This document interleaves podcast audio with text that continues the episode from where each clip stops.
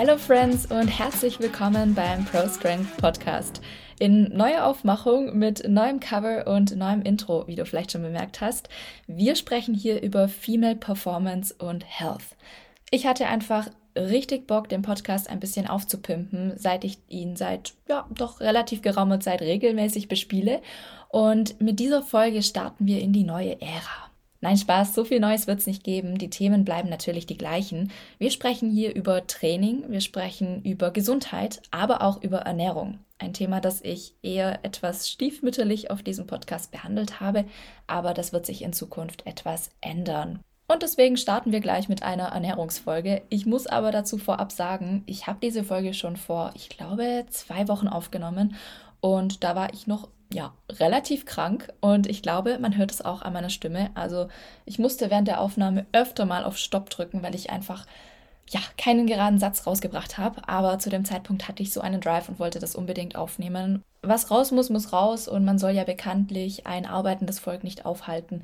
Deswegen habe ich es trotzdem versucht. Ähm, man hört es natürlich an meiner etwas zittrigen Stimme. Also ich habe ab und zu mal auf Stopp drücken müssen, weil es einfach ja nicht anders ging. Aber Here it is und ich wünsche euch mit diesen Worten viel Spaß bei dieser Folge und auch bei dem doppelten Intro, weil das habe ich natürlich damals auch schon aufgenommen und das lasse ich jetzt einfach drin. Hello Friends und herzlich willkommen zur Pro Strength Podcast Folge über Intervallfasten bzw. intermittierendes Fasten. Ich glaube, dieses Thema ist ein Thema, das sehr, sehr, sehr hitzig diskutiert wird, wenn es um die hormonelle Gesundheit bei Frauen geht. Und ich muss auch ehrlich gestehen, ich habe bis jetzt noch nicht so viele Ernährungsfolgen auf diesem Podcast aufgenommen, einfach weil das super schwierig ist, eine fundierte, endgültige, abschließende Aussage treffen zu können bei so komplexen Themen. Also gerade auch das Thema Intervallfasten kannst du wirklich von allen verschiedenen Perspektiven beleuchten und es gibt wirklich Gründe, die dafür sprechen. Es gibt Gründe, die dagegen sprechen, aber letzten Endes ist so ein Format wie, wie der Podcast eigentlich das perfekte Format, um ja ein bisschen tiefer auch in die Thematik einzusteigen. Deswegen dachte ich, ähm, werde ich das heute tun. Und zwar werde ich erstmal darüber sprechen, was eigentlich Intervallfasten ist, was wir uns darunter vorstellen ähm, und dann später auch, was das mit einer hormonellen Imbalance bei Frauen vielleicht auch zu tun hat. First of all, damit wir hier alle auf dem gleichen Nenner landen, was ist Intervallfasten und was ist es auch nicht? Also, ganz ehrlich, eigentlich, laut meiner Definition, praktiziert jeder von uns Intervallfasten, weil Intervallfasten ist im Kern eigentlich nur eine Art der Nahrungszufuhrregulierung. Was meine ich damit? Es geht im, beim Intervallfasten im Grunde genommen eigentlich nur darum, sich bestimmte Zeiten festzulegen, in denen gegessen wird und dann gibt es einfach Zeiten, in denen nicht gegessen wird. Und ganz ehrlich, wir essen nicht 24-7. Ich glaube nicht, dass du den ganzen Tag damit beschäftigt bist zu essen. Also eigentlich praktizierst du auch Intervallfasten und eigentlich tut das jeder von uns. Das heißt, ähm, per se, es gibt keine konkrete Definition von diesem Begriff. Es gibt verschiedene Praktiken oder verschiedene, ich sag mal, Erscheinungsformen von Intervallfasten.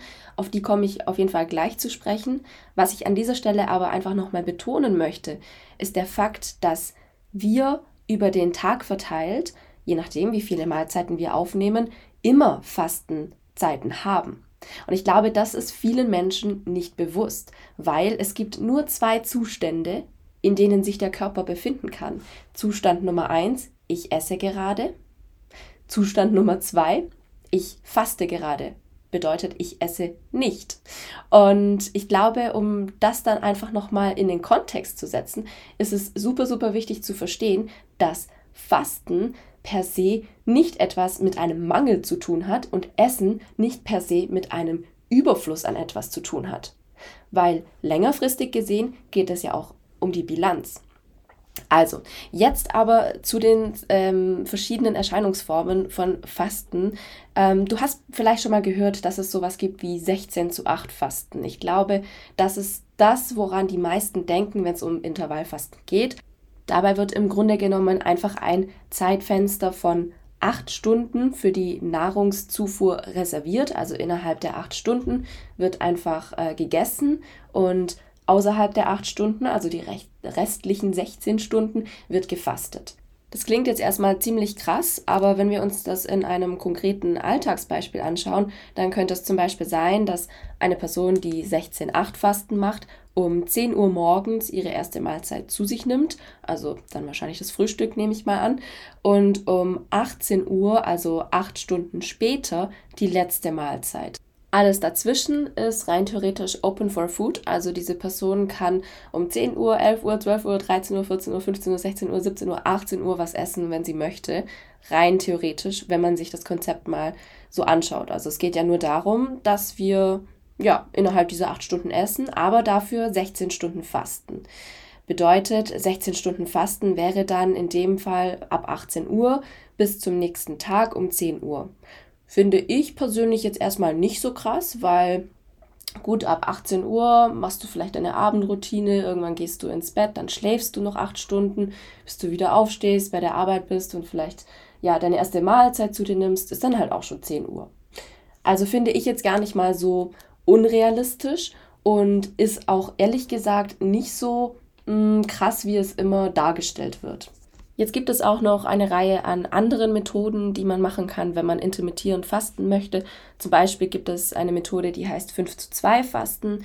Da geht es einfach darum, dass man an fünf Tagen in der Woche ganz normal isst und an zwei Tagen der Woche entweder nichts oder sehr, sehr wenig, also eine sehr reduzierte Kalorienzufuhr hat. Ähm, zum Beispiel nur so 500 bis 600 Kalorien am Tag. Und die Frage, die du dir jetzt wahrscheinlich auch stellst, ist, ist das jetzt gesund? Warum machen wir das überhaupt oder warum gibt es intermittierendes Fasten überhaupt? Naja, schauen wir uns mal an, was passiert mit dem Körper, wenn wir Nahrung zu uns nehmen. Das Ganze beginnt ja schon im Mund, also wir kauen zuerst mal, dann wird das Ganze mit dem Speichel vermischt. Der hat verschiedene Enzyme, die auch Stärke abbauen. Das Ganze kommt weiter in den Magen, in den Dünndarm, ähm, die Nährstoffe werden dann im Dünndarm aufgenommen, also durch die Darmwand in den Blutkreislauf und irgendwann werden einfach die, ich sag mal, unverdauten Nahrungsbestandteile in den Dickdarm weitergeleitet, wo sie einfach abgebaut werden und irgendwann auf gut Deutsch ausgekackt werden. Das ist ein Vorgang, der braucht einfach seine Zeit. Aber was ist jetzt zum Beispiel, wenn du den ganzen Tag damit beschäftigt bist, zu snacken oder zu essen und eigentlich immer wieder Nahrung hinterher schiebst, naja, eigentlich ja auch ganz logisch. Deine Verdauung ist 24-7 damit beschäftigt, ähm, dass die Nahrungsteile zu zerkleinern und eben zu verarbeiten und Nährstoffe daraus zu ziehen. Und eigentlich kommt die Magen- und Darmtätigkeit nie wirklich zur Ruhe. Und ich glaube, das ist schon mal so der erste Punkt, weshalb viele Menschen sich dazu entscheiden, intermittierendes Fasten zu praktizieren. Weil dadurch, dass wir Fastenfenster haben im intermittierenden Fasten, also je nachdem, welche Form wir praktizieren, aber ich gehe jetzt mal von dem 16 zu 8 Fasten aus, ist es ja so, dass wir in einem bestimmten Zeitfenster Nahrung zu uns nehmen. Der Körper ist dann erstmal beschäftigt, das Ganze zu verarbeiten. Aber in dieser ganzen langen Fastenperiode, die wir danach haben, ist der Körper in der Lage, das wirklich zu verarbeiten und wieder auszuscheiden. Das heißt, ähm, ganz utopisch gesagt, oder manche sagen auch, es geht darum, acht Stunden lang Nahrung aufzunehmen, acht Stunden lang Nahrung zu verdauen und acht Stunden lang Nahrung auszuscheiden. Ich meine, in der Realität ist es nicht ganz so, aber das Konzept macht auf jeden Fall sehr viel Sinn und hat auch einen sehr, mm, ich sage mal, therapeutischen Touch, weil es ist einfach nicht gut und nicht gesund für das System, die ganze Zeit zu verdauen. Dazu kommt auch noch ein weiterer Faktor dazu.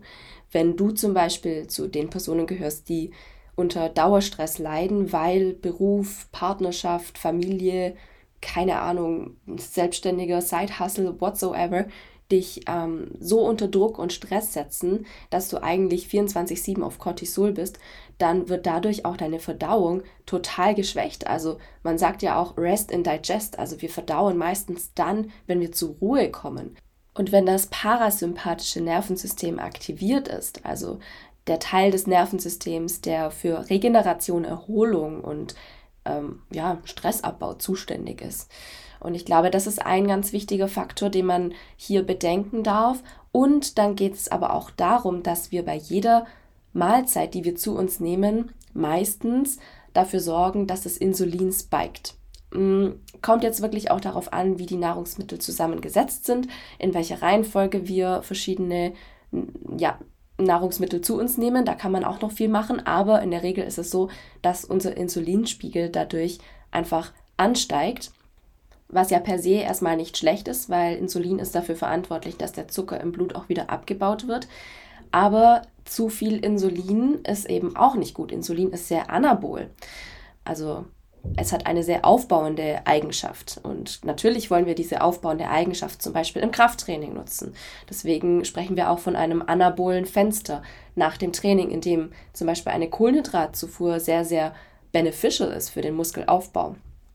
Aber der Punkt ist, glaube ich, einfach folgender. Wenn wir eine Mahlzeit zu uns nehmen, dann hat das einen Impact bis zu drei Stunden nach dieser Mahlzeit auf den Insulinspiegel. Das heißt, wenn wir mal angenommen unsere erste Mahlzeit um 6 Uhr morgens nehmen, haben wir drei Stunden danach noch einen Impact auf den Insulinspiegel. Dann essen wir nochmal um 10, nochmal drei Stunden, dann um keine Ahnung, 15 Uhr Kaffee, Kuchen, dann sind es nochmal drei Stunden. Dann essen wir abends vielleicht um sieben nochmal Abendessen, sind es nochmal drei Stunden. Dann haben wir quasi einen Insulinspiegel-Spike von morgens um sechs bis abends um zehn. Und das scheint tatsächlich nicht so gut für unsere Gesundheit zu sein bedeutet vice versa, wenn wir intermittierendes Fasten praktizieren und zum Beispiel nur innerhalb von einem Fastenzeitraum von acht Stunden Nahrung zu uns nehmen, können wir dadurch auch den Zeitraum reduzieren, in dem unser Insulin spiked. Overall geht es ja eigentlich darum, den Insulinspiegel immer relativ konstant zu halten. Ich glaube, dazu mache ich auch noch eine Podcast-Folge, weil das ist ganz spannend. Das hat erstmal nicht so viel mit Kohlenhydraten, also schon auch zu tun, aber da gibt es ganz viele Tricks, wie wir zusätzlich noch agieren können. Das heißt nicht unbedingt, dass wir auf Kohlenhydrate verzichten müssen, um unseren Blutzuckerspiegel zu regulieren. Genau, wie gesagt, das ist aber nochmal ein anderes Thema. Mm, ein weiterer Effekt, und ich glaube, das ist jetzt auch den letzten, den ich noch aufzählen würde, ist, dass durch intermittierendes Fasten die Autophagie angeregt werden kann. Falls dir der Begriff nicht geläufig ist, Autophagie ist quasi ein Prozess, in dem der Körper anfängt, seine Zellen zu recyceln oder ja, einfach altes Zellmaterial rauszuschmeißen und es zu erneuern und ist deswegen super wichtig, wenn es um Regeneration geht. Ja, also auch hier siehst du wieder, es gibt so zwei Pole eigentlich, in denen sich der Körper immer befinden kann. Einmal geht es darum, Nahrung aufzunehmen, einmal geht es darum, Nahrung nicht aufzunehmen. Und auch hier wieder bei der Autophagie. Einmal geht es darum, dass die Zellen arbeiten und produzieren und einmal geht es darum, dass die Zellen sich selbst erneuern. Aber das können sie nur, wenn sie nicht die ganze Zeit dazu angeregt werden, zu arbeiten. Ja, das heißt, in der Praxis gibt es ganz viele verschiedene ja, ich sag mal, Methoden, um die Autophagie anzuregen. Zum Beispiel durch sehr lange Fastenperioden oder ja, ausgedehnte Fastenfenster, aber auch Sport oder eine extrem kohlenhydratreduzierte Ernährung.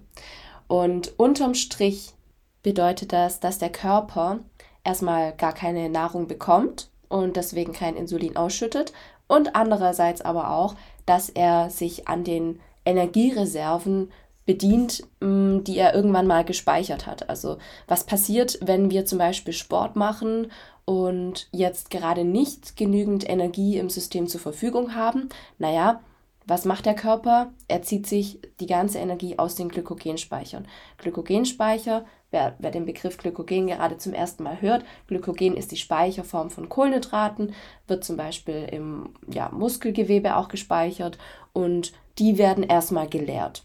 Und natürlich haben die Glykogenspeicher auch irgendwann ein Limit. Also der Körper kann sich nicht unendlich lange an diesen Glykogenspeichern bedienen.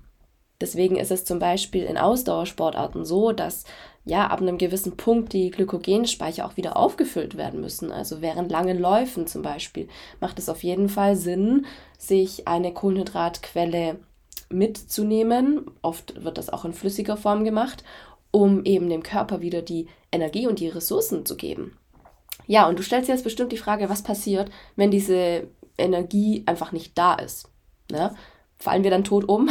Nein, ähm, so ist es nicht. Der Körper ist natürlich schlau und sorgt vor, falls so etwas passiert und lagert einfach überschüssige Energie, die wir sonst über die Nahrung aufnehmen, in Fettgewebe, aber vielleicht auch Muskelgewebe ein.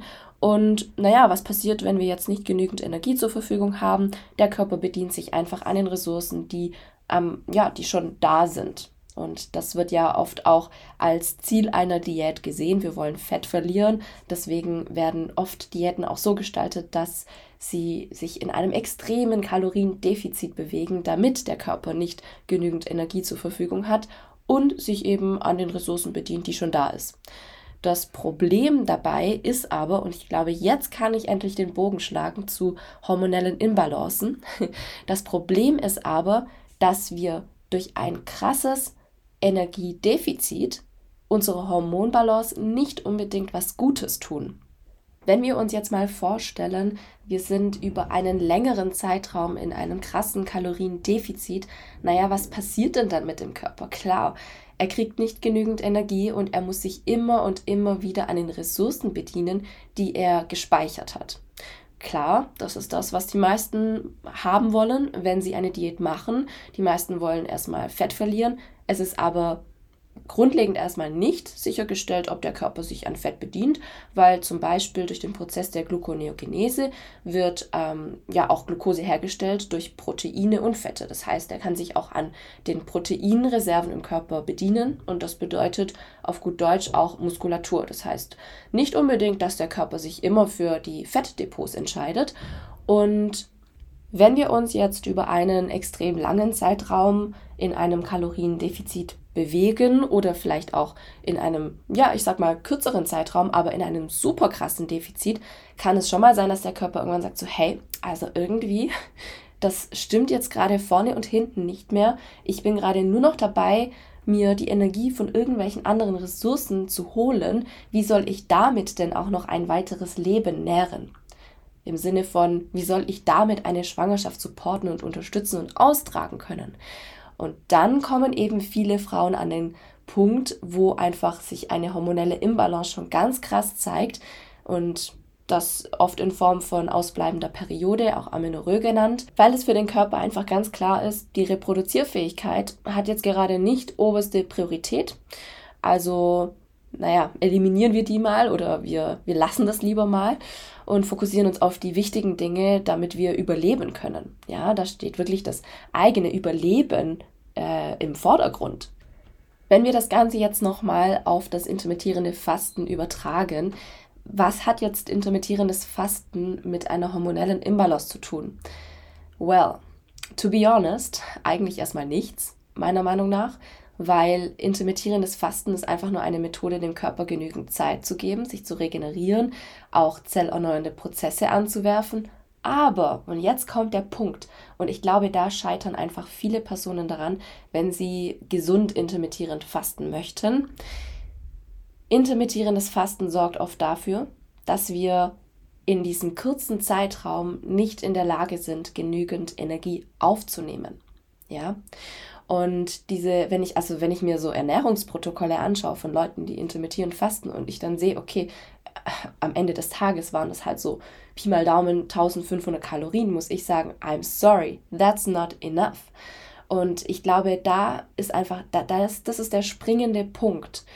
Ähm, viele Menschen, die intermittierend fasten, sind nicht in der Lage, genügend zu essen, weil erstmal durch dieses eingeschränkte Nahrungsaufnahmefenster fallen vielleicht auch Mahlzeiten weg. Also ich glaube, es gibt eine ganze Community von Menschen, die intermittierend fasten und einfach ja nur das Frühstück dabei skippen und dadurch eben auf ihr reduziertes Essenszeitfenster kommen.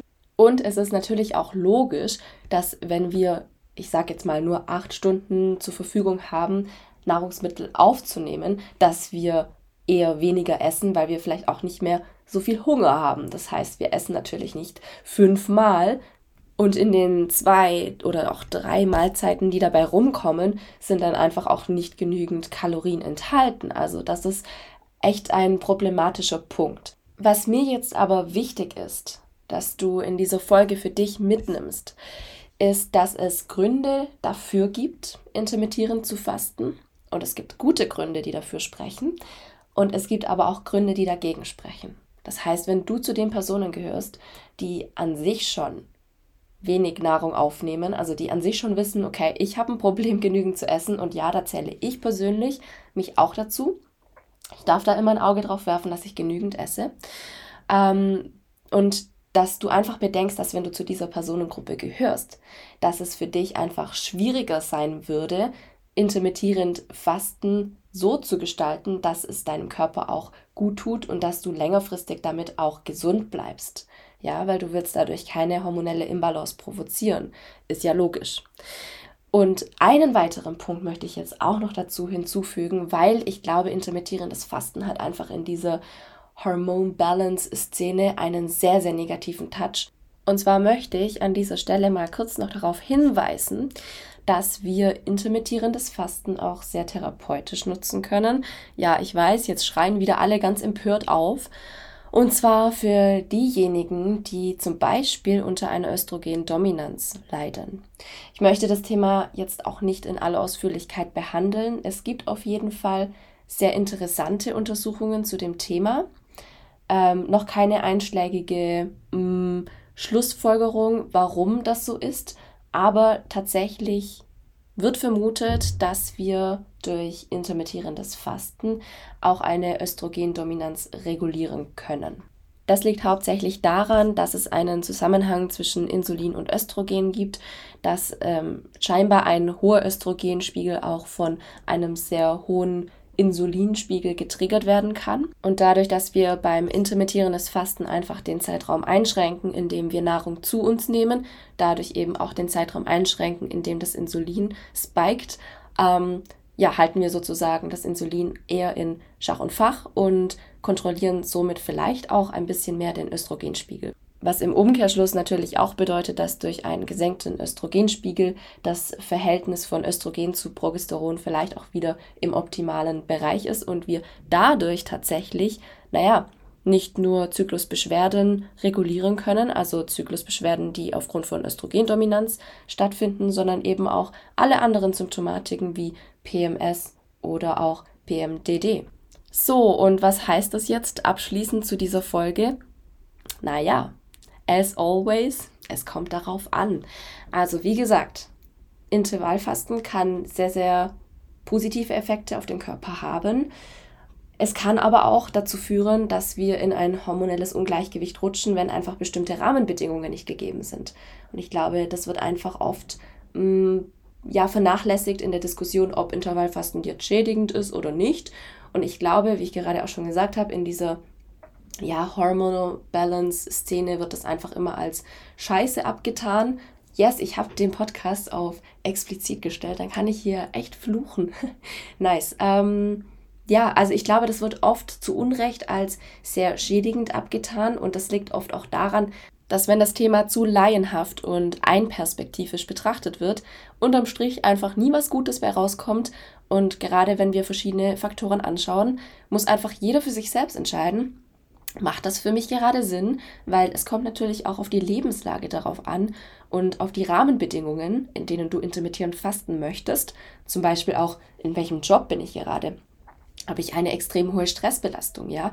Also alle diese Faktoren, die damit reinspielen, sollten ja auch berücksichtigt werden in der Entscheidung, ob intermittierendes Fasten mir persönlich jetzt gerade gut tun würde oder ob ich es besser lassen sollte, weil ich unterm Strich einfach auch nicht auf meine Kalorienbilanz komme, meinem Körper dadurch nicht genügend Energie zur Verfügung stelle und ihn dadurch eher belaste statt entlaste, ja.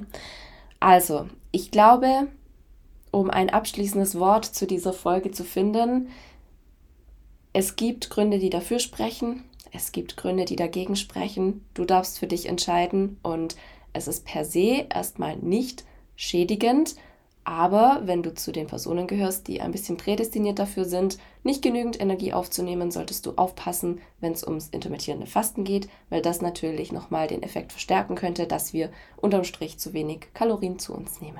Yes. Ähm, ich glaube, ich habe in dieser Folge einiges gesagt, was man in anderen Folgen auch nochmal vertiefen könnte. Wenn dich das ein oder andere Thema interessiert, also gerade so Thema Autophagie oder vielleicht auch ketogene Ernährung, dann kann ich da auch gerne mal noch drüber sprechen. Ich will diesen Podcast eigentlich nicht zu einem Ernährungspodcast machen, aber es sind auf jeden Fall wichtige und interessante Themen. Das heißt, wenn dich sowas interessiert, dann lass es mich auf jeden Fall wissen, weil der Podcast ist ja in erster Linie für dich und er soll in erster Linie dir helfen, zu besserer Performance zu verhelfen und aber auch deine Gesundheit zu unterstützen. Genau, also mit diesen Worten verabschiede ich mich jetzt. Ich wünsche dir eine wundervolle Woche und wir hören uns dann das nächste Mal.